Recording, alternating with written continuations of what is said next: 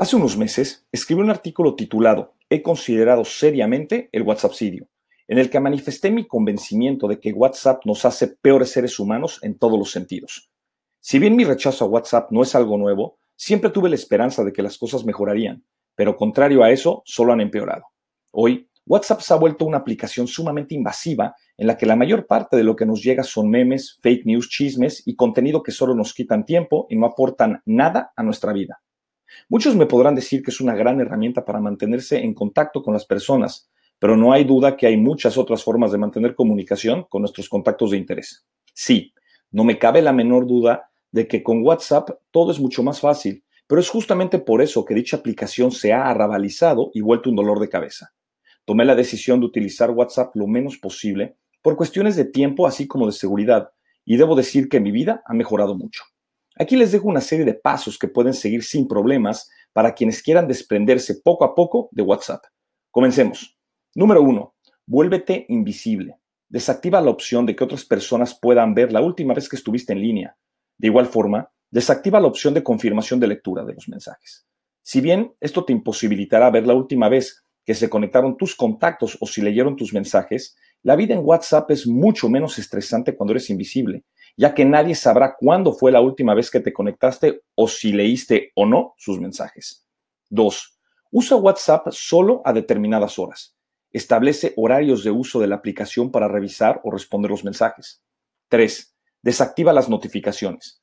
Las notificaciones de nuestros móviles son fácilmente configurables, por lo que es muy importante que WhatsApp sea puesto en mute para evitar estar distrayéndonos y o con la tentación de abrir la aplicación.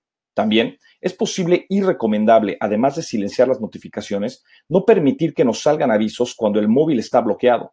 Al aplicar estos consejos, es muy fácil no tener la tentación de estar abriendo WhatsApp cada vez que llega un mensaje y, como resultado, respetar el horario de uso que establecimos. De igual forma, es recomendable no instalar en nuestras computadoras WhatsApp. 4. Evita la basura. Deja de usar WhatsApp para enviar memes, chistes o noticias y solo utilízalo para conversaciones relevantes. 5. Despídete de los grupos inservibles. Salte de los grupos que no sean de importancia y que solo te quitan tiempo. 6. Solo lo importante. Responde mensajes relevantes y o de importancia e ignora aquellos que no tengan relevancia.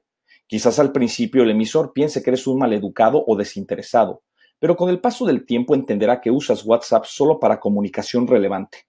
7. Menos es más. Responde con respuestas cortas y cuando sea necesario responder algo extenso, recurre a otros medios de comunicación como el teléfono o correo electrónico. 8.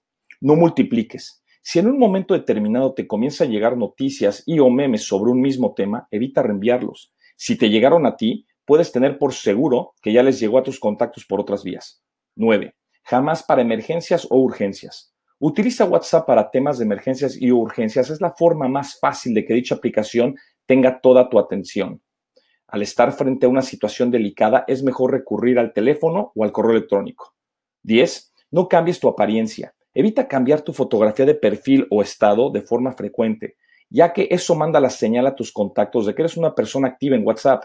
Lo más recomendable es no tener fotografía de perfil ya que eso muestra que no le das mucha importancia a dicha plataforma de comunicación instantánea.